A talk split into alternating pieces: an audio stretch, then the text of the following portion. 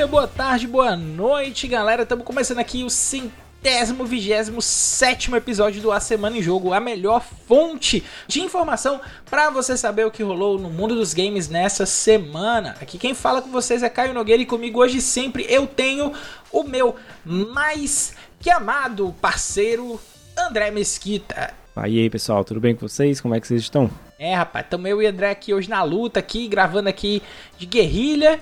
Mas vai dar certo, vai dar tudo tranquilo, porque no episódio de hoje a gente vai ter. Microsoft afirma que Sony tá liberando dinheiro para bloquear o crescimento do Game Pass. E você joga os games da Netflix? Parabéns, você é 1% do público segundo a pesquisa. Já nas brigas de plataforma de streaming de jogos, Facebook e Twitch amargam perda de espectadores. E os filmes de jogos não param de surpreender, dessa vez com Pac-Man chegando nas telonas. É isso aí, pessoal. Essas são as notícias aqui do nosso podcast dessa semana.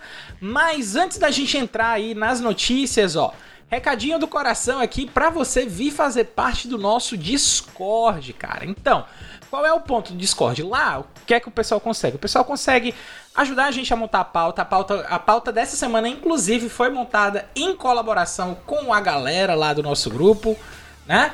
E além disso tudo, você concorre a sorteio de jogo de graça, você conversa com a gente, você conversa com a comunidade, você tem amigos novos, você ajuda a galera a montar PC, você dá sua opinião sobre Jorginhos, então não tem por que você estar fora dessa. Então, ó, qual é o segredo, Caio? Já, já me convenceu? Como é que eu faço aqui para acessar? Você vai fazer o seguinte, ó, você vai lá no seu navegador, do seu celular, do seu computador, de onde você preferir, e você vai colocar bit bit.ly barra ASJ Discord, tá? Vou repetir aqui mais uma vez, bit.ly barra ASJ Discord. Você entra no link e ao entrar no link você já vai estar tá no nosso grupo dos melhores amigos da Semana em Jogo. Mais uma vez aqui o link para vocês, bit.ly barra ASJ Discord. Estamos esperando todo mundo lá. Jabá feito. André, que foi que você andou jogando essa semana, cara? Cara, eu tô de volta ao mundo dos fighting games. Não, não tem como. Porra! Não tem como voltar Porra! a você assistir a Evo e não voltar pros fighters. Eu só tô aqui, né, me aquecendo para a nova versão do Fighter Z que vai sair para consoles da atual geração, né? Não vou dizer mais nova, que já com, estamos aí há dois anos. rollback, né? É, com o meu sonho. Cara, você não tem noção. O, o que eram dois problemas com aquele jogo. Primeiro, fazer live. E segundo, uhum. fazer live jogando online. Cara, ah, quando eu ah, pegava sim. alguém do Japão, eu primeiro, eu não conseguia jogar porque era um japonês do outro lado, então apanhava horrores. E segundo, que quando começava a partida já tava ali com menos de 19 frames de, de diferença. Eita e algo assim, pau. Não, não tem, era um netcode horrível. Eu deixo até a experiência pra galera que, que quer entender um pouco mais disso. Tem alguns vídeos bem interessantes se você botar assim. Só digitar no, no YouTube, netcode, netcode rollback, vai aparecer um vídeo bem ilustrativo, bem didático explicando como é que funciona. E também você vai pegar melhores momentos de partida sendo decididos por problemas de netcode. Não é de internet. A minha internet era de tinha quase um giga de upload. Eu não sei como isso acontecia, mas ok. E lá pessoa que estava jogando outra região também tinha uma qualidade boa de upload. Então, o problema não era a internet, mas o problema mesmo era o servidor do jogo. A forma como eles escolheram. E quando saiu o Guilty Gear Strive, que foi o que fechou a Evo, que, cara, tinha mais de duas mil pessoas jogando. Mais de duas mil pessoas se inscreveram para jogar aquilo ali. E a Arc System, é, ela cara. trocou pra rollback, é outro mundo. É outro mundo. E ela... E não só ela, né? Mas outras empresas aderindo a esse sistema, fica muito mais fácil para você engajar pessoas novas no, na comunidade Fighting Game, bem uhum. como, né, os jogadores casuais. Eu sou um jogador casual, eu gosto de acompanhar, comento, mas eu no dia a dia eu sou um jogador casual. Jogo minhas partidinhas online ali, dou aquela vibrada, poxa, ganhei um cara com ranking maior do que o meu, estou subindo ali, mas é importantíssimo, né? E eu tô louco para jogar alguns joguinhos que saíram. Ainda não comprei, mas tô louco para jogar o Codes of the Lamp, cara. Eu tô vendo muita uhum. gente falando, o Davi comentou, inclusive lá com a gente, ele retweetou na... Hoje alguma coisinha falando sobre, cara, Elden Ring e jogos indies. Foi uma das minhas melhores coisas que eu joguei esse ano. Então ele botou lá o Stray, aí botou o joguinho do... Agora, tinha um joguinho do gato, agora a gente tem um joguinho da ovelha né, que é o Cult of the Lamp. E eu tô louco para jogar ele, tô só esperando ver se eu consigo receber a chave, senão terei que abrir aqui as carteiras, juntar dinheiro de várias pessoas e cartões para jogar. É, eu sei como é. Mas e você, meu queridíssimo Caio? Você também voltou inspirado pela Evo? Tá jogando? Voltei, Tá fazendo o quê, cara, cara? voltei. Eu tirei aí uns rounds aí da minha Laurinha, cara, do- no Street Fighter V. Ai, Doom, né, cara? Cheguei. É, cara, cheguei ali, tô. Voltei pro Super Silver. Tô, tô já subindo aí mais um pouquinho pra chegar no Ultra Silver pra poder virar Gold e ganhar o troféu, porque eu nunca virei Gold, cara. Mas agora tá dando certo porque eu vi os combinhos aí da Laurinha, né? Vi ali o, o Aidon destruindo a, a, a, a Losers Bracket inteira com, com, a, com, com a Laurinha e fiquei empolgadíssimo. E voltei aí um pouquinho essa semana com Street Fighter V. Embora não tenha sido muito meu foco, né? Essa semana eu também tive algumas outras coisas aí pra jogar. Eu joguei a, a demo de The Diofield Chronicles, né? Que é Hum. aquele RPG tático novo aí Sim. da Square, que tem Bonitão, uma... inclusive. É bem bonito e o esquema de jogo dele é bastante interessante. Eu já tô bem empolgado porque agora eu já tô com outro motivo pra correr e terminar as últimas, os últimos três capítulos de, de, de Live Alive que eu tenho que terminar pra poder tá com o jogo livre, né? Tá com o Switch livre pra quando The Diofield Chronicles sair no Switch eu jogar no Switch.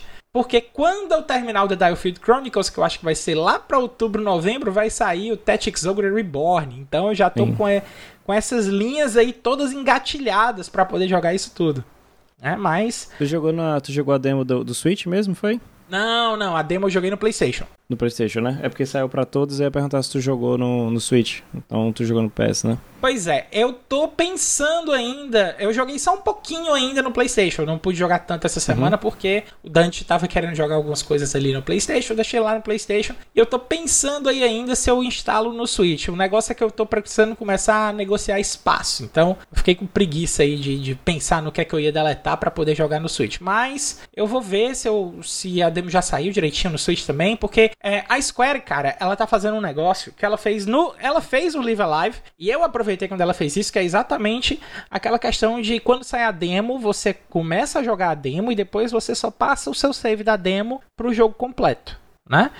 E, e tem isso no Diofield Chronicle também. Então, é, pode até ser que eu venha jogar no Switch mesmo. Pode até ser que, que eu já venha preparado pra jogar ele no Switch. Mas eu, pra poder instalar demo, eu muito provavelmente vou ter que negociar um espaço aí no, no Switch, que eu não sei se eu vou ter. Aí, por garantia, eu instalei logo no PlayStation, porque assim eu experimento. E qualquer coisa que acontecer aí, se, se não tiver espaço no, no Switch, já tem o jogo garantido para poder instalar lá. Mas eu vou dar uma olhada assim para ver se dá certo eu fazer a instalação dele também no Switch, cara. E além desses outros dois jogos, eu tô jogando também aqui em, em intervalos do trabalho The Prince of Persia The Forgotten Sands, cara. Não sei por quê que me deu vontade de jogar esse jogo, mas eu tava com ele instalado, olhei assim pra ele e falei, cara, por que não? Aí fui jogar, né? Que é o, o, o Prince of Persia que o pessoal fez depois daquele Prince of Persia de 2008. Eu não sei é se é 2008. 2008 ou se é 2011, eu não lembro É agora. 2008, que é aqueles todo cel shading, né? É, o Cell Shading, que é o, Da- o, o- o- que o príncipe tem um, um- um camelo e tem toda aquela polêmica 2008. porque o jogo não tem final. É, é o, é o que muita gente intitula, como o nome é Prince of Persia também, né? Eles chamam de Prince 2008. É, Mas exatamente. eu até, até revelar aqui, cara, que esse é um jogo, o Forgotten Sands, é um que tá na minha lista há muito tempo e eu não parei pra jogar. Eu sei que você vai, vai dizer que eu não, não mereço esse tempo todinho, mas eu... É porque, se eu não, eu não sei, me corrija. Ele é a continuação direta daquele final do 2 ou não? Cara, ele é Porque o o final do seguinte. dois é não, não, ele é o completamente diferente, seguinte. né? Ele é o seguinte.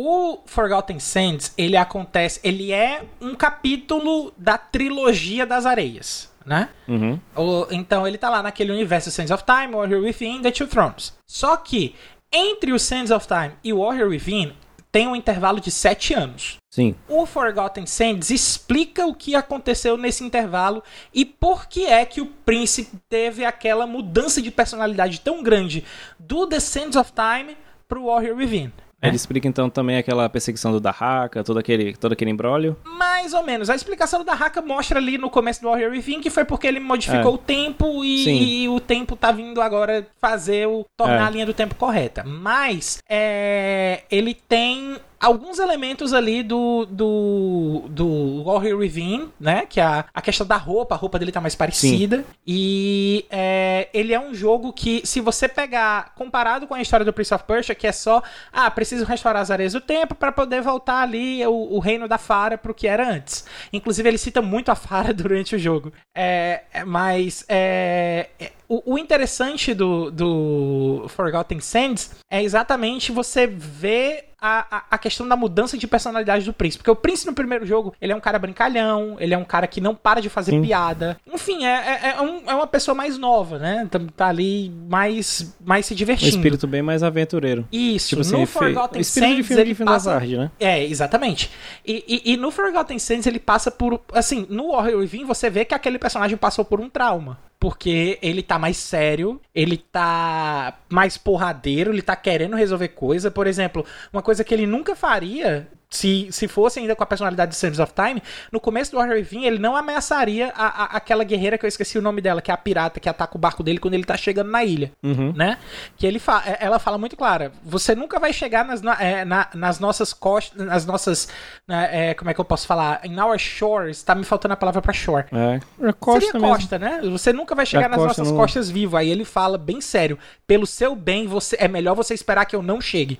Né? E ele nunca faria isso se fosse a mesma personalidade do Sands of Time. Então e, você vê que. toca o metal. Exatamente. Naquela, naquele momento ali você já se toca. Porra, o príncipe tá mudado. Então o Forgotten Sands explica o que foi que aconteceu para deixar o príncipe daquele jeito. Né? Não que, que, que é um jogo que vai. que, que é, é, é, muito trauma, é muito. Meu Deus, o que é que aconteceu? Não, ele, ele é bem leve até. Ele vai. É porque ele acaba tendo um final um tanto pesado pra pra índole do Prince. Ele sente um pouquinho isso. Mas eu não vou falar o final pra poder não dar spoiler. Tá? Então, qualquer coisa, você tá curioso aqui pelo que eu tô falando, jogou lá a trilogia do Sands of Time no tempo do PlayStation 2, então vai lá dar uma conferida no Forgotten Sands, porque se você for fã de Prince of Persia, vale a pena. Você é fã de Prince of Persia, André? Não, nada. Eu tô aqui junto com você na campanha. Pelo amor de Deus, não estraguem esse remake do Prince. Uhum. Trabalhem.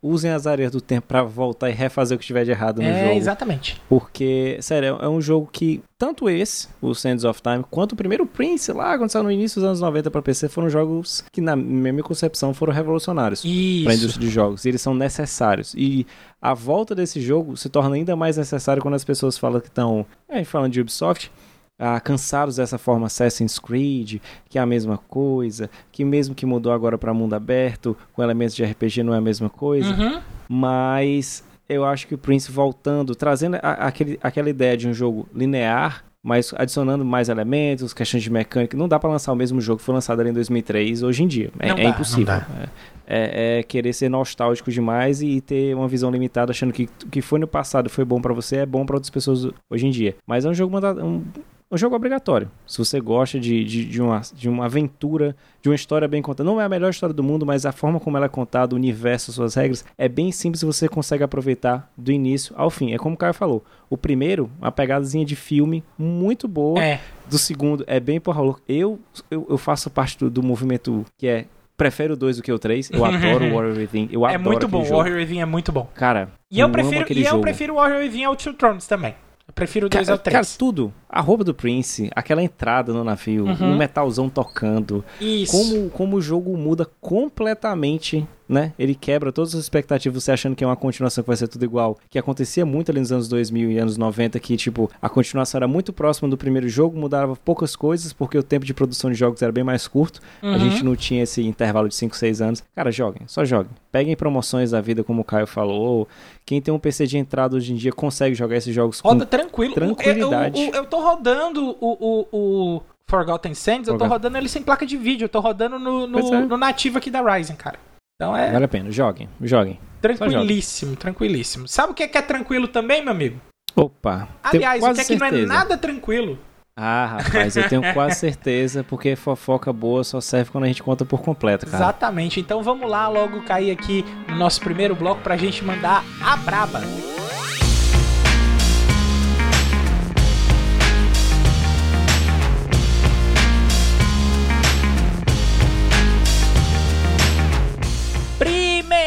Primeiríssimo bloco de notícias aqui da Semana em Jogo, já começando aqui com pé na porta e soco na cara, meu amigo, porque a coisa pegou fogo essa semana. O que foi que aconteceu, Caio, pra você estar tá falando desse jeito? Meu amigo, simplesmente, eu vou ler só aqui a notícia aqui, a, a manchete da notícia para você entender o que foi que aconteceu. Microsoft acusa Sony de pagar devs para que não coloquem seus jogos no Game Pass. Notícia aí da Jéssica Pinheiro para o Tech Masters. Jéssica Pinheiro do Tech Masters, que inclusive estava aqui também na primeira notícia da semana passada, ou seja, a Jéssica tá mandando muito um abraço aí para Jéssica. Vamos lá para a leitura da notícia. Microsoft alegou que a Sony tem pago a desenvolvedores para que eles não coloquem seus jogos no Xbox Game Pass. É uma afirmação feita aí pelo Video Game Chronicle. De acordo com esse mesmo site, a acusação foi feita em um documento enviado a órgãos reguladores brasileiros que têm o dever de avaliar a proposta de aquisição da Activision Blizzard. Para quem ouviu aqui na semana passada, sabe que está rolando aí a questão da Activision Blizzard, que a Sony falou que que é, não tem concorrência para Call of Duty, que pode ser perigoso, que não sei o que. Pois é, isso aqui é o documento na qual a Microsoft responde à Sony, que também foi a público e tá o mundo inteiro repercutindo esse documento porque ele saiu aqui exatamente pelo CAD aqui no Brasil. Então, tá aí o Brasil mostrando aí pro mundo que aqui a fofoca rola solta. Aqui o fofoqueiro não morre, não morre pela fofoca contada pela metade, né? Então, vamos continuar aqui. Abre aspas aqui para que fala a Microsoft no documento. A capacidade da Microsoft de continuar expandindo o Game Pass foi abalada pelo desejo da Sony de inibir esse crescimento. A Sony paga por direitos de bloqueio para impedir que os desenvolvedores adicionem conteúdo ao Game Pass e a outros serviços de assinatura concorrentes. Fecham aspas. Aí vai abrir aspas de novo para eles falarem outro assunto aqui. Isso só revela, mais uma vez, o medo de um modelo de negócios inovador. Isso é o Game Pass, que oferece conteúdo de alta qualidade a baixo custo para os jogadores, ameaçando a liderança que foi forjada a partir de uma estratégia centrada em dispositivos e focada em exclusividade ao longo dos anos, diz a Microsoft. A companhia de Redmond que é a Microsoft, obviamente, né, sugeriu ainda que serviços de assinatura apresentam ameaça para o domínio da Sony no mercado de distribuição digital de jogos de console. E as ações da fabricante do PlayStation refletem o desejo de manter esse domínio. E aí, André? Porque por essa declaração aqui, a Microsoft botou a arma na cara da Sony. E você acha que a Sony tá querendo o quê, cara? Você, acha que a Sony vai repercutir isso aqui de novo? Você acha que, que o CAD vai fofocar mais uma resposta da Sony aí? Uma tréplica da Sony? Cara, depois de ter lido a primeira vez e ter visualizado e sonorizado o Vin Diesel abrindo os braços pro The Rock falando desses Brasil, mas pra explicar como é que funciona. é aqui, desse jeito mesmo, cara. Co, co, foi, foi, o que ele falou é, no Twitter. Pra alguma coisa a gente tinha que servir e alguma coisa das nossas leis, pelo menos essa questão de transparência, mostra que a galera lá de fora está usando isso e às vezes a gente esquece que isso é uma ferramenta que a gente tem no nosso próprio país, né? Já para abrir uhum. um, umas aspas aqui, mas é, ela botou, mas se a gente lembrar um pouquinho, ano passado, tanto aqui no A Semana em Jogo, quanto na época que eu tinha notícias de quinta, lá uhum. no setor 7, a gente comentou sobre aquela notícia que um, um desenvolvedor acusou a Sony e depois acabou sendo provado, né? É, porque outros desenvolvedores foram retweetando e comentando os mesmos problemas, que eles chegavam a cobrar até 200 mil dólares de desenvolvedores para fazer o quê? Eu sou um desenvolvedor e o Caio é a Sony. Eu chego lá, consigo licenciar meu jogo para sair na plataforma PlayStation, PlayStation 4, PlayStation 5. Só que na questão da busca, o meu jogo vai estar tá lá por cima se ele for bem avaliado. Então ele estava denunciando o fato de que eu teria que pagar um valor na casa de 200 mil dólares para o meu jogo ficar bem listado. Ou seja, no momento que você abre a loja, ele popava lá em cima, com os AAAs, os lançamentos da Sony, os First Parties, né, os jogos dela exclusivos, e logo abaixo viria uma listinha com jogos AAAs, pegando, por exemplo, Notícia da semana passada, já viria um Call of Duty, porque a gente sabe que vende console, tem Exatamente. aquele acordo de exclusividade de Call of Duty. E aí do lado desses jogos que vendem bastante, tem lá o meu joguinho. Então isso foi discutido bastante e já falava até nessa. E aí gerou-se o primeiro burburinho relacionado a vender jogos em plataformas digitais e colocar meu jogo para expor no Game Pass ou outros sistemas de demo ou qual seja. Uhum. E nesse caso eu achei interessante porque foi um, um tapa de volta. Primeiro, a Sony tentou bater com a questão de compra. A Activision Isso. pertence hoje em dia à Microsoft e ela tentou alegar que isso poderia ser ruim para a indústria e tal. E aí chega e devolve, cara, ruim para a indústria é você não deixar que desenvolvedores coloquem jogos no meu sistema de streaming. Beleza que uhum. ele é o uhum. único, ele não tem concorrência. Tem a nova PlayStation Plus, mas não dá para comparar. Talvez daqui não, a um, dois anos... Não, porque a Microsoft está nos luz na frente. É, daqui, daqui a um, dois anos a gente possa ter uma conversa sobre isso, mas hoje não dá nem para sentar para as duas conversarem em pé de igualdade. Uhum. É impossível. Mas, cara, não me surpreende porque a gente está falando sobre capitalismo. Então, o que eu puder fazer para ferrar o meu concorrente visando o lucro, eles não vão medir esforços.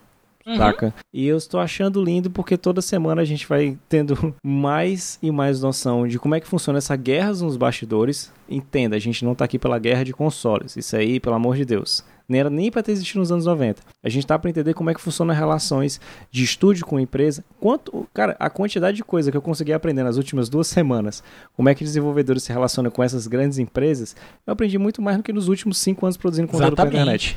Exatamente. E olha que a gente tem aqui amigos em comum e também todas as fontes, galera que desenvolve, tá sempre em cima dos eventos como rolou na Big na, no, no mês passado. E é muito, é um, um terreno assim, cara. Se a gente for parafasear o Mufasa, tá além daquele sol, tá além do horizonte. A gente não consegue chegar. Então eu espero que mais coisas sejam jogadas no ventilador. espero que o Brasil né, seja pioneiro nessa fofoca.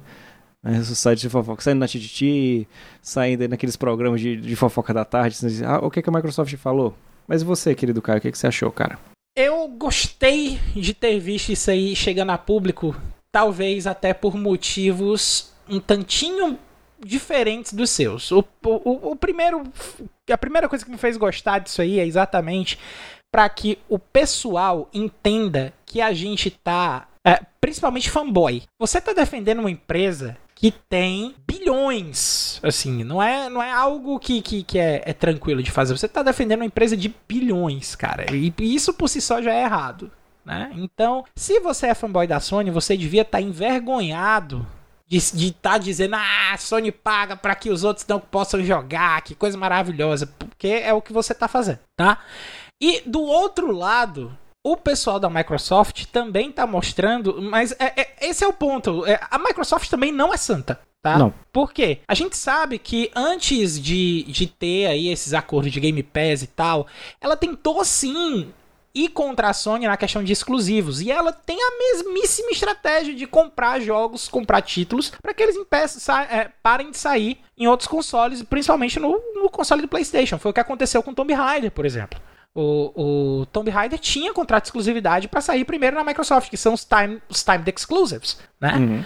Agora, a diferença é que o contrato da Microsoft era mais aberto e isso era anunciado para o público. Não que a Microsoft também não vá fazer isso na Zintoka. É, com certeza ela também faz.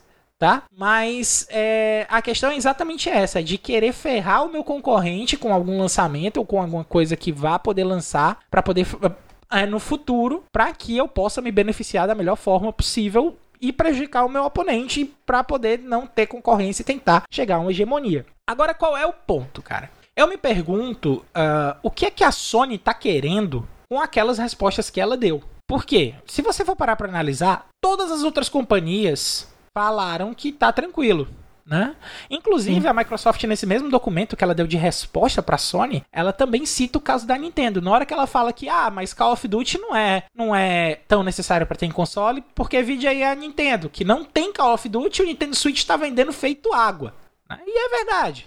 É, a, a, a, Nintendo realmente não tem nenhuma, nenhuma possibilidade de rodar um Call of Duty no Switch. E o público que compra o Nintendo Switch também não quer jogar Call of Duty no Nintendo Switch, né? Mas, então, e, e assim, não é que a Sony não saiba disso. Com certeza a Sony sabe disso também. Então, tem alguma coisa por trás. Não sei aí se ela tá querendo colocar alguma argumentação para quando ela começar a comprar estúdios grandes também, como a Microsoft está fazendo né? Mas uh, você parar para pensar, ah, a Sony não sabia, a Sony sabe. Ah, a Microsoft é inocente, a Microsoft não é inocente. Ah, a Nintendo tá por fora, a Nintendo também tem o rabo preso se a gente for atrás. Essas empresas grandes todas têm. tá? Não se enganem, não defendam a empresa, não vão atrás de guerra de console, porque só quem se prejudica é a gente. Por exemplo, é, eu tenho meu PlayStation, eu assino o Game Pass e eu podia estar tá jogando vários jogos aqui que eu não posso jogar porque a Sony tá pagando para não tá lá. Entendeu? Então eu tô me prejudicando.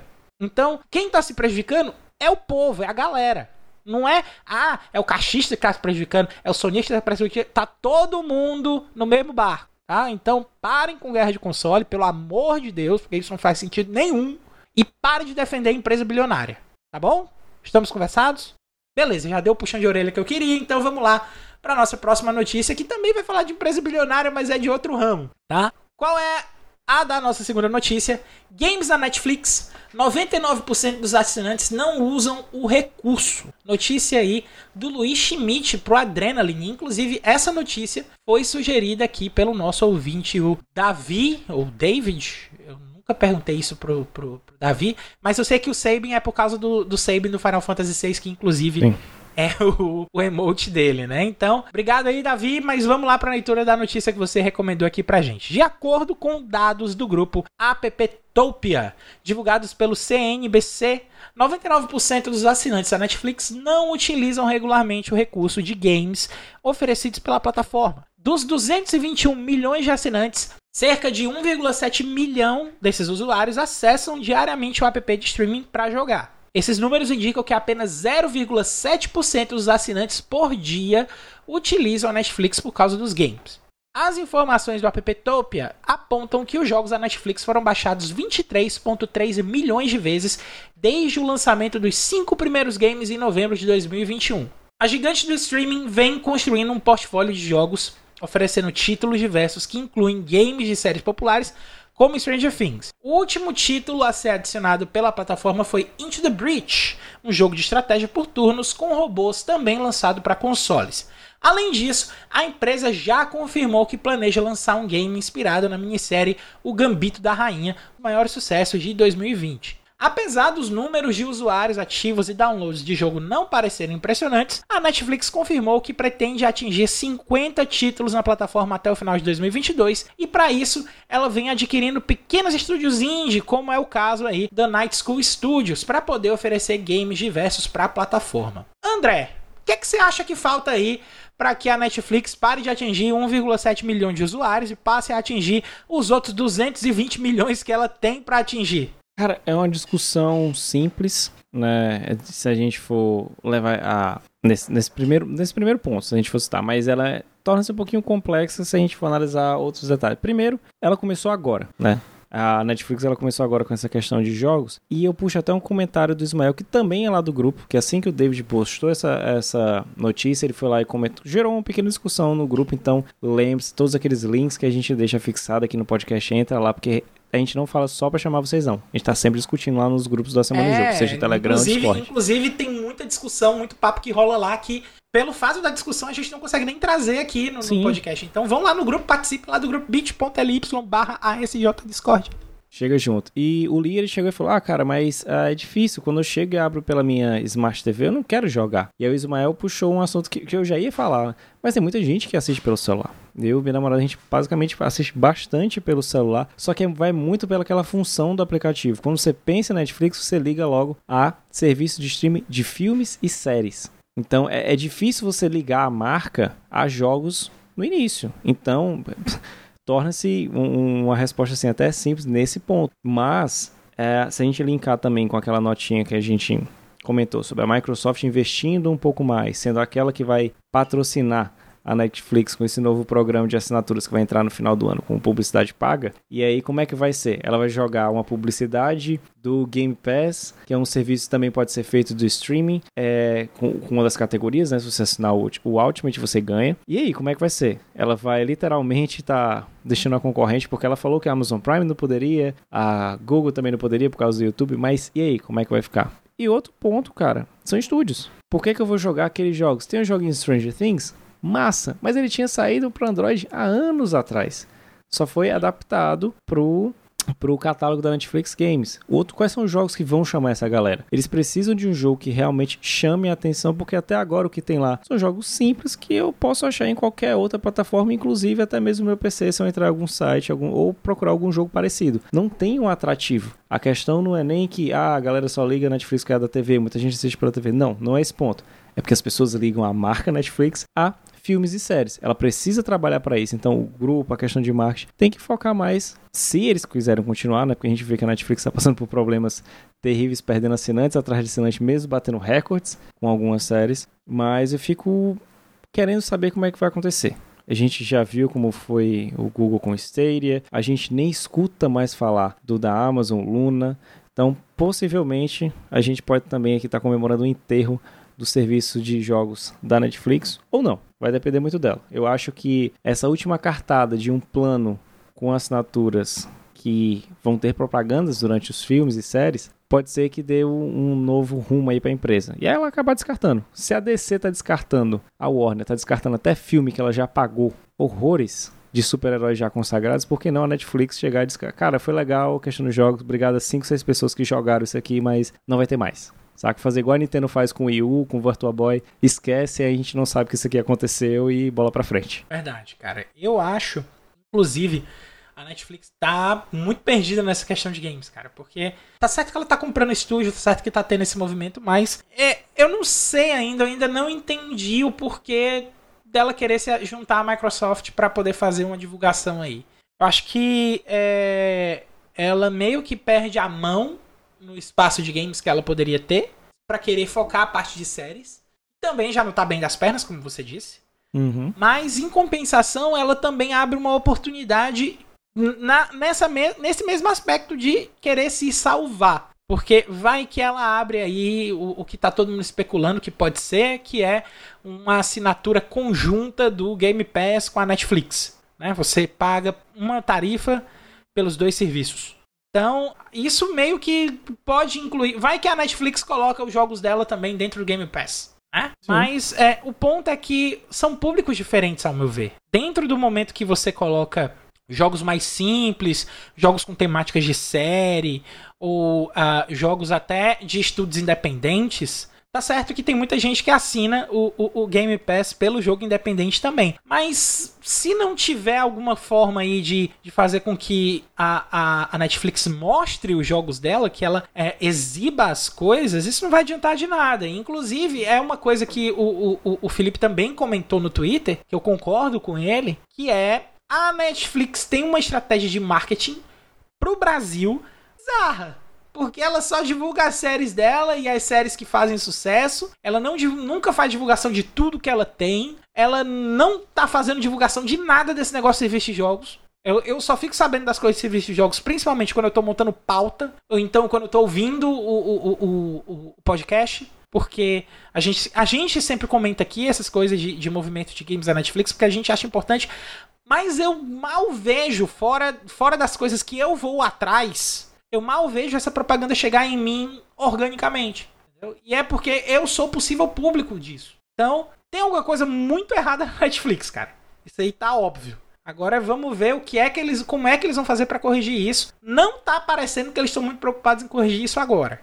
Mas vai que, vai que no futuro aí ela corrige alguma coisa, vai que ela apresenta uma solução aí pra gente, que nem a gente vai apresentar aqui agora para vocês os próximos segundos do bloco.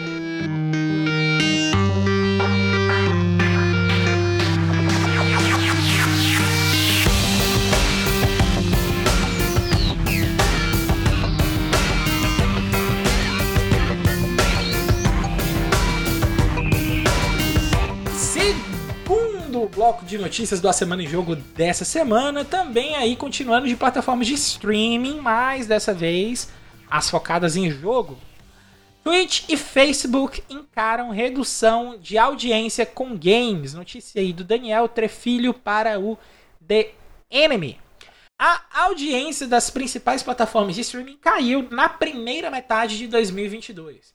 Somados os números de hora da Twitch, YouTube Gaming e Facebook Gaming, a redução foi de 20% em relação ao final de 2021 e o movimento está relacionado possivelmente à retomada de eventos de lazer presenciais. De acordo com os relatórios, as três plataformas totalizaram 273 milhões de horas assistidas entre abril e junho, contra mais de 320 milhões entre outubro e dezembro de 2021.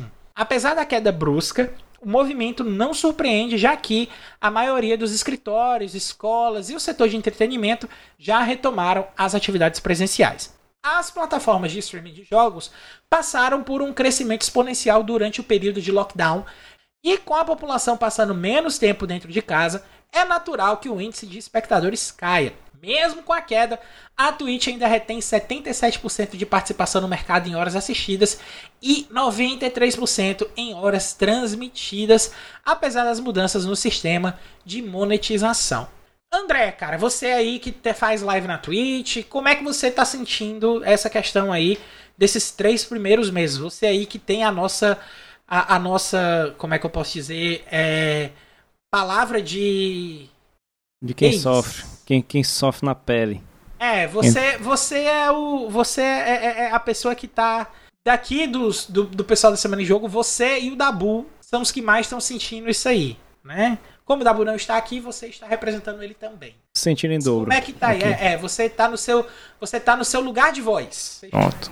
No, no seu lugar de voz. Então, eu vou, eu vou até ficar aqui calado para você poder falar. Cara, os primeiros pontos que influenciam né, nessa questão de redução de horas, você mencionou muito bem aí quando leu a, a notícia, são basicamente retorno das pessoas às atividades presenciais. E quando a gente você cita escolas, faculdades, é grande parte do público que consome esse tipo de conteúdo. Então, se eu poderia ficar em casa assistindo aula online, eu não precisaria estar somente com uma aba aberta. Não como professor estou dizendo que isso seria correto para você, mas eu sei o que você estava fazendo do outro lado da tela. Eu não lhe julgo, era um hum. tempo era um tempo difícil, ninguém sabia o que estava acontecendo, então muito canal cresceu. Eu mesmo, eu já produzia conteúdo antes, mas eu criei o Setor 7 em 10 de abril de 2020. Fazia só menos de um mês que a gente estava em casa. A, a, quarentena, a gente achou que ia durar dois meses. Eu falei, não, daqui a uns 30, 40 dias a gente está voltando. Mas foi isso. A antes, em 2019, 2018, produzir conteúdo fazer uma live, além de ser um parto, era difícil você conseguir números. Quando eu botei ali, caramba, a galera tá assistindo, comentando, você vai conhecendo mais pessoas. Então, esse foi um dos fatores. Retornamos ao presencial, então as pessoas têm horários que elas estão fora de casa, elas não conseguem. Beleza, que você consegue assistir pelo smartphone, mas nem toda hora você pode estar ali dedicado, esperando aquela pessoa entrar para assistir aquela live. E outro fator também que pesou bastante, não em todas as regiões, mas principalmente assim em mercados como o nosso, da América do Sul, da América Latina no geral, com o preço de localização de subs que os subs passaram de, ah, de 10 dólares, passaram aqui no Brasil para um fato de 7,99, foi massa no início. Mas em contrapartida a gente também teve o quê? Uma redução drástica em receitas. Para falar aqui, não tenho os números no momento agora, mas eu tenho um, VOD salvo lá no setor 7 se você quiser ver. Mensalmente eu fazia prestação de contas. Eu era bem transparente com tudo que entrava e tudo que saía do canal. Eu acho que isso é o mínimo. Se a galera tá me assistindo, eles têm que saber o que, que a gente faz, o que, que não faz com o dinheiro deles. E foi massa ali até meados de setembro do ano passado, então eu consegui comprar meu PS5, consegui comprar uns updates pro, um upgrade para o PC, o Romulo também pro dele, então a gente conseguiu investir muito, mas de outubro para frente até hoje, cara, se a gente conseguia 100 dólares em um mês e meio, que é o primeiro valor mínimo estipulado para você receber pagamento, a gente começou a demorar dois meses e meio, três. A gente viu a audiência caindo, porque a galera já não estava assistindo com tanta frequência, você acaba parando de produzir em contrapartida. Quando sua audiência diminui, suas métricas do canal diminui, a sua exposição diminui e você também fica naquela, cara, eu estou gastando a mesma coisa, a minha energia não diminuiu, a minha energia subiu. E também a questão dos streams, a gente tem acordos com eles. Então teve muita gente que ficou puta com a Twitch com outros fatores por exemplo, a gente já me noticiou que dava para você começar a pagar, ou então quando você chegava no tier muito alto, você começava a ter privilégios que poderiam ser privilégios de quem está começando a streamar. Então é um caminho bem difícil, não é só ligar, chegar e colocar um videogame. Ele até cita, nessa mesma matéria, se eu não me engano, e outra que eu cheguei a ler, que o que menos reduziu foi o YouTube Game em 15%. Mas também, se você levar em consideração, é o menos assistido dos demais. Facebook e Twitch eles dominam a rodo.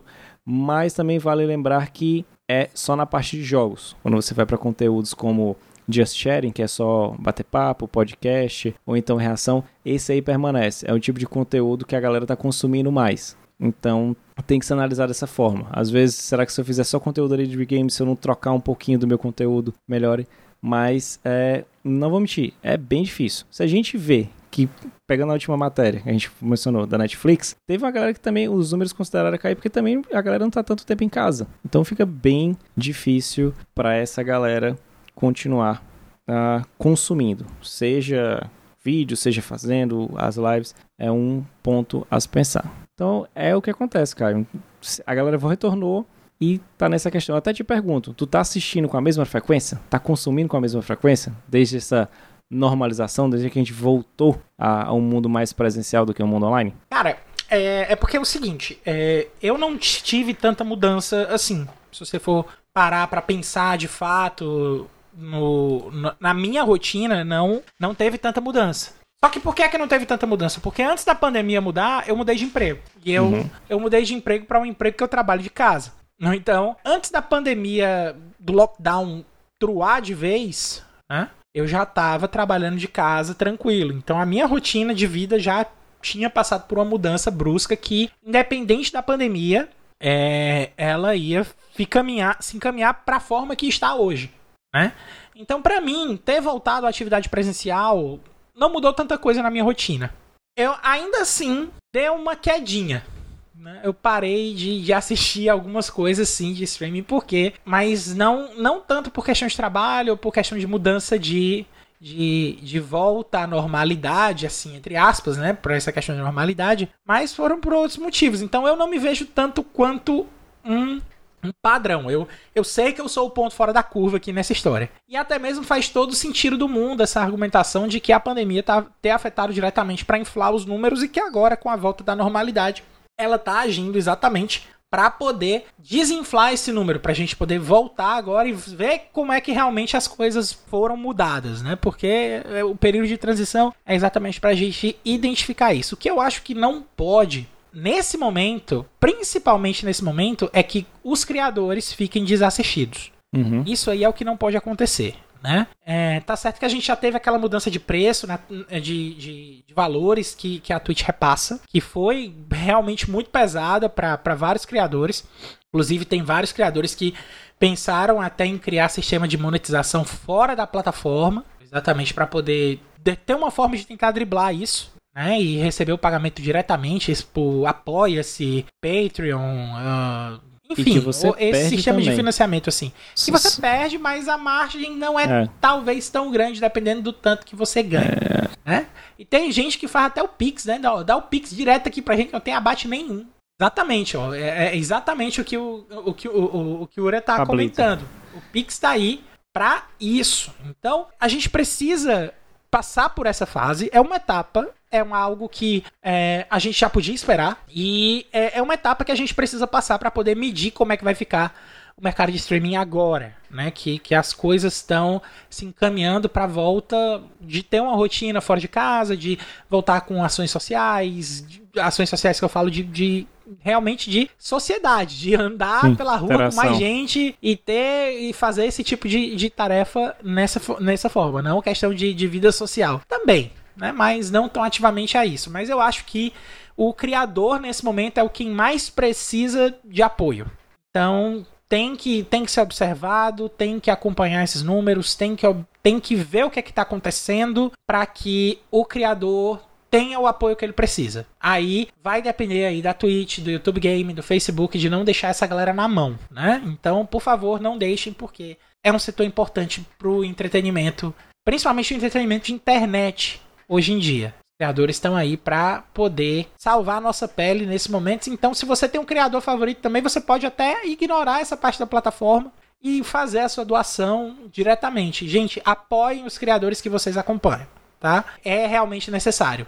É realmente necessário o apoio para várias situações. Só talvez o, o criador nem leve isso para a realidade dele durante as streamings, mas é importante que vocês acompanhem o, os criadores e apoiem né? O mais importante é dar o apoio. E às vezes o apoio não vem de quem devia vir, cabe ao público a poder manter a atração ativa. Dito todas essas coisas aí que eu falei, vamos mudar aqui totalmente de assunto. Vamos falar aqui de Hollywood, de, de criador de conteúdo que não vai pra, pra internet, que vai direto lá pra telona do cinema. Que é aí a novidade que a gente teve essa semana de mais um filme live action de videogame, mas dessa vez um filme um pouco diferente do que a gente está acostumado, que é o live action do Pac-Man, né? Pac-Man vai ganhar um filme live action com o produtor de Sonic. Notícia aí do Matheus Bianese e do Ryan Leston. Ryan Leston, Ryan Leston, não sei se ele é estrangeiro ou não. Acho que é estrangeiro, então vou falar Ryan Leston, lá da IGN Brasil. De acordo com Hollywood Reporter, a clássica franquia de games Pac-Man ganhará um, live, um, filme live action. Embora as adaptações de jogos para o cinema não tenham a melhor reputação, esse longa vem com bastante pedigree, pois ele vai ser produzido pela Bandai Namco com um roteiro baseado com a ideia de Chuck Williams, que é o produtor de Sonic, o filme. Clássico de arcade, Pac-Man foi um título fundamental durante a ascensão dos videogames na década de 80. Lançado exatamente em 1980, logo se tornou uma marca importante e recebeu outros games dos anos seguintes, como a Senhora Pac-Man e Pac-Land. Pac-Man segue o herói titular percorrendo uma série de labirintos, evitando vários fantasmas Ink, Blink, Pink e Clyde. Né? Eu não sei porque é que o nome do último é Clyde, eu acho que é só uma quebra de expectativa mesmo. Ainda não se sabe como isso se traduzirá em um filme live action. No entanto, a longa série de arcade já viu vários desenhos animados ao longo dos anos, com a produção da Hanna-Barbera Pac-Man, que nasceu pela primeira vez na ABC, nos Estados Unidos, em 1982 e também Pac-Man e as Aventuras Fantasmagóricas, que foi lançado aí na Disney XD em 2013. Então, André, a gente tem a questão aí, cara. Será que a gente vai ter um, um Pac-Man devorando tudo que tem pela frente, que nem como foi naquele filme lá, o Pixels, com, com, Adam Sandler? Ou você acha que vai ter um, um, negócio aí focado no Pac-Man para salvar o mundo, como é o filme do Sonic? Cara, o filme do Sonic rola porque é o Sonic. O Sonic já foi um cavaleiro medieval, ele já beijou alguém. A SEGA já experimentou tanto com Sonic que até rolava. Mas, eu, enquanto tu falava aqui do Pac-Man, falava dos nomes, adaptações, eu só tava pensando se esse nome desse filme fosse localizado para Come Come o filme. Nossa né? senhora, cara, ia porque dar muito é, errado. Ia dar muito errado, porque era o nome, né, que eu utilizava aqui nos anos 80 e anos 90 para se referir ao, ao, era uma época que a gente não tava... que, que, é. que o, o, politicamente correto... É não era e, tão. E, e é para você ver assim, era por que, por que, que a galera associava? É porque era o bonequinho comendo as frutas, né? E era isso a história. Como é que eles vão trabalhar nessa questão com, com o enredo? Como é que vai ser o Pac-Man? Eu lembro dessa animação do Disney XD, eu achava massa, achava bem interessante porque dava uma repaginada no Pac-Man, mostrava como é que funcionavam as habilidades dele. Tinha meio aquela, a, aquela dos fantasminhas, a galera de sempre tentar fazer alguma coisa dar errado, mas num clima bem infantil. Mas uhum. como é que vai ser essa pegada? A, a ideia de trazer o produtor do filme do Sonic é massa porque todo mundo foi com expectativa baixíssima, Lembrando também, a gente até brincava, eu e o Caio, que ele ia ser o filme que ia ganhar o Oscar, porque não tinha mais nenhum outro filme lançado naquele ano. Mas o filme era muito bom, cara. Ele é muito bom. Eu não cheguei a assistir o segundo ainda, mas o primeiro ele é muito bom. Ele conta a história redondinha, perfeita. Mas como é que vai ser com o Pac-Man? A gente sabe, reconhece a marca, então você olhar para aquela bolinha amarela com a boquinha assim aberta, ou então só um furinuri, você já reconhece o personagem, mas Isso. adaptar trazer isso aqui para o universo, principalmente para as crianças. O Sonic, você vai, mesmo que você não tenha mais os consoles da Sega hoje em dia, ele é uma marca, ele é um personagem que a qualquer momento você pode lançar alguma mídia dele, seja desenho, filme, jogo, vai ter sempre um público novo e o público antigo vai comprar. Sabe que vai comprar aquela ideia, não necessariamente comprar no sentido físico. Um pack, eu eu tô eu pago para ver. Literalmente, eu quero, quero saber como é que vai funcionar esse tipo de coisa. Eu quero saber como é que eles vão fazer essa abordagem. Eu espero que não seja só tentando pegar carona no quê? Teve o filme do Sonic, vai ter o filme do Mario, então vamos fazer essa tríade, vamos fechar esse, esse pódio aí, vamos botar o Pac-Man, que são, falando assim por cima, três marcas que a gente lembra, olhou para videogame, a gente consegue lembrar desses três facilmente. Pac-Man, Sonic e o Mario. Então a gente sabe que a Nintendo está investindo bastante, ela tem um, um, um apreço, não com o filme do Mario nos anos 80, mas aquilo ali é uma outra história. uhum. E o do Sonic também foi muito bom, foi trabalhado já é uma franquia estabelecida. Cara, é, eu, eu sinceramente não sei se vai botar ele salvando o mundo. Aquele, pronto, por mim poderia ser aquele do Adam Sandler sendo na visão dele.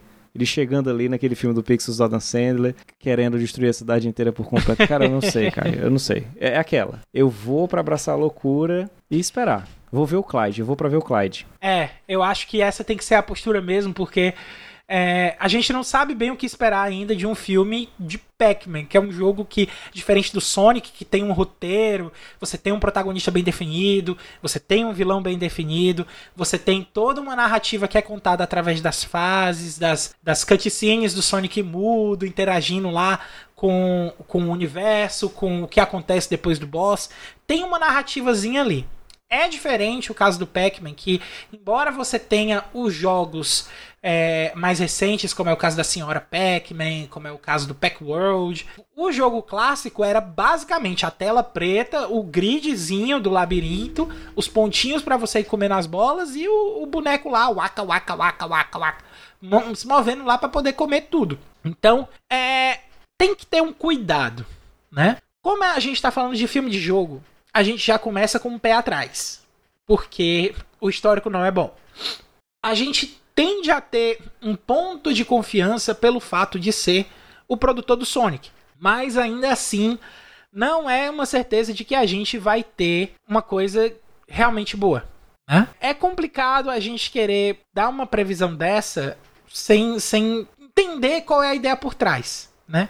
No momento, o que eu posso dizer é que eu estou bem surpreso porque eu não esperava que fosse ser logo Pac-Man. A gente tem outras outros personagens que podiam fechar essa tríade que você citou, André. Eu vejo eu vejo muito claramente um Mega Man chegando Sim. ali. O, e o Mega Man não precisava nem ser live action. Se fosse live action, que, que ele realmente abraçasse a galhofa e fizesse o filme live action do Mega Man, daquele cara da capa do Mega Man 1 do Nintendinho, cara, segurando a pistola. que tá no, no Street Fighter vs Tekken, que pra é, mim é o melhor personagem um, de luta dos tempos. E botar um filme de comédia aloprado com aquilo ali, entendeu? Dá para fazer. dá para fazer. Se vai ser bom, se vai ser ruim, se vai agradar os fãs, se não vai agradar, aí já é outra história. Hum. Mas que dá para fazer, dá. É, é, é, é, aquela parada que você falou. É, você tá, a gente consegue pegar, pensar vários exemplos ou dicas de filme que já tem um roteiro estabelecido. Você pode pegar aquela história adaptar. Revi, é, o que está acontecendo com o história, o história em quadrinhos hoje em dia é isso. A Marvel, a DC, eles adaptam porque você já tem o personagem, já está estabelecido, você tem uma história. Você só faz adaptar para o novo público. Você não pode contar a história um para um, porque somente quem vai consumir é quem gosta do jogo. E você está falando de cinema. Não dá para arriscar para uma galera que só joga videogame. Então a gente tem que trazer fazer um, um, um giro louco para que essa história seja palatável, seja consumida por outros públicos que não sejam nicho de jogos. Isso, saca? totalmente. E assim, é, além dessa preocupação, você tem que pensar no público que você quer atingir. Porque o pessoal do filme do Sonic acabou atingindo pai e filho porque foi bem feito, entendeu? Foi, foi um negócio bem legal. Filme do, do, do Mario também vai atingir pais e filhos, pais que, que jogaram o, o Mario anteriormente, lá há, há, alguns anos atrás, como também filhos que jogam Mario, que podem ter uma proposta bem atrativa no filme do Mario. Pac-Man eu já vejo mais querendo agradar mais os adultos. Mas é, vamos ver se eles conseguem fazer de uma forma que agrade o público mais novo também, né? E é isso aí, cara. Eu concordo com o que, com o que ele tá dizendo também, que é a, a parte de fazer o cano de PVC amarrado no braço. Arminha tu é doido, feijão. cara. Se fosse um filmezão B de Mega Man nesse esquema, era, era perfeito, perfeito, perfeito. Eu ia, eu ia amar, né? Porque eu gosto de filme B, eu gosto de filme trash, mas eu sou eu sou suspeito para falar disso. Bom, sendo suspeito para falar disso ou não, a verdade é que um filme do Pac-Man ainda vai demorar muito para chegar. E aí, André, eu te pergunto, eu não quero saber o que é que vai vir lá para quando o filme do Pac-Man sair. Eu quero saber o que é que vai sair na semana que vem. E aí, ah, eu faço cara, o quê? É muito simples. Essa lista aqui ela vai te agradar, sabe por quê? Porque é só você colar na lista de lançamentos da semana que a gente aqui da Semana Jogo preparou para vocês sem problema nenhum. Chega, cola e é sucesso.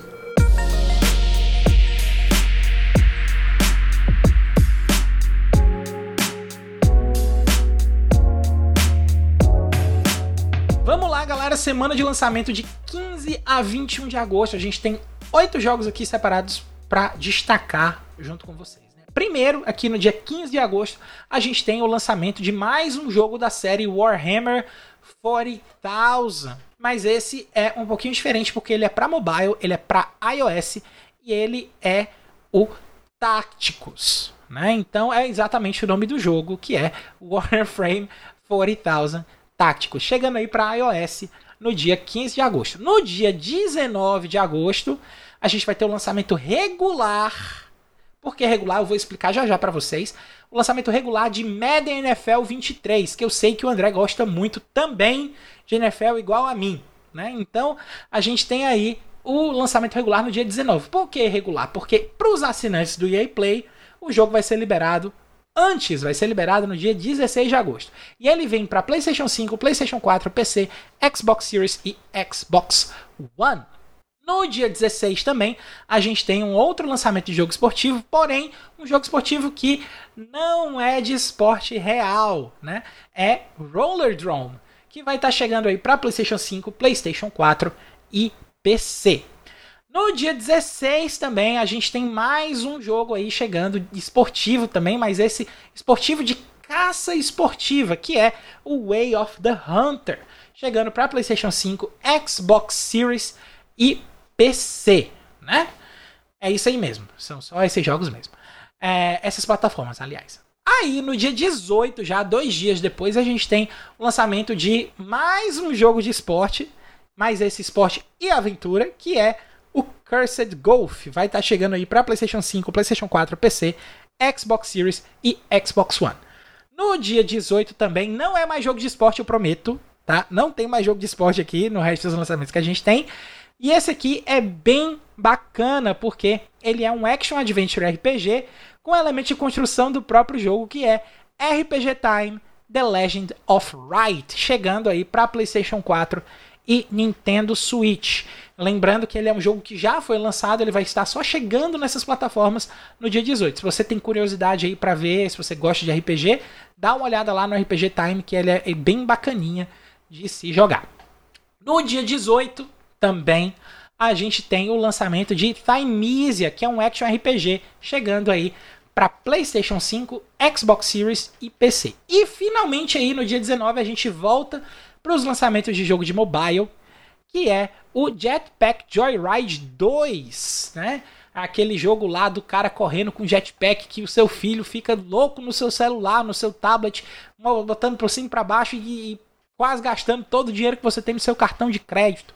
Vai chegar aí o Jetpack Joyride 2 para continuar assolando o seu cartão de crédito. Então tenha cuidado aí com, com as informações você deixa na sua conta e dá pro seu filho jogar, tá bom?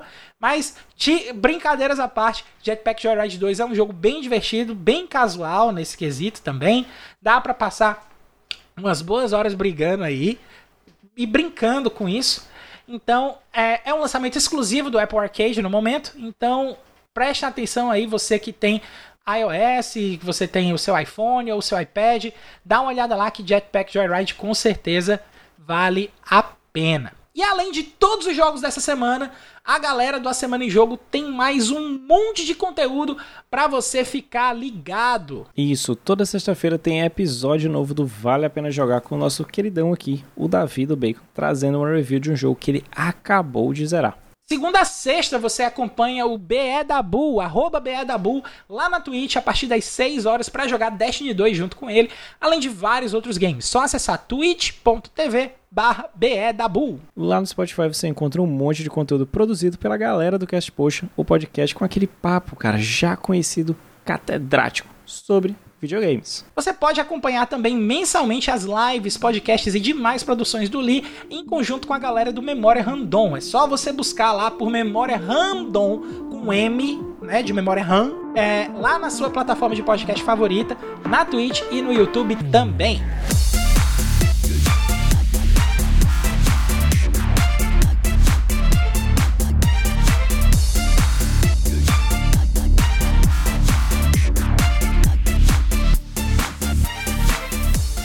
Foi o centésimo vigésimo sétimo nossa, centésimo, vigésimo sétimo, esse foi bonito. Centésimo, vigésimo sétimo, a semana em jogo. Se você ouviu até aqui, nosso muito obrigado. Se você gostou do episódio, assina aí o feed do cast. Fica ligado que semana que vem tem mais. Antes de encerrar, a gente deixa aqui o nosso muito obrigado aí pro pessoal do Adrenaline, pro pessoal do The Enemy, pro pessoal do IGN Brasil e pro pessoal do Tech Masters pelas notícias que a gente leu nessa edição do Cash. A gente deixa aqui também o convite para você entrar lá no nosso Discord para trocar uma ideia mais direta com a equipe da Semana em Jogo. Basta você acessar o link bit.ly barra ASJDiscord. Entra lá e manda um salve. A gente está esperando vocês por lá, beleza? André, suas redes sociais, meu querido. Opa, você me encontra lá no Twitter, cara, a qualquer momento no arroba André X Mesquita. Eu também só tô no Twitter, no arroba foi o Caio. E é isso aí, galera. O A Semana em Jogo vai ficando por aqui. Meu nome é Caio, rima não tem. A gente se vê na semana que vem, então teve rima. Valeu, falou, até a próxima semana. Tchau, tchau. Tchau, falou.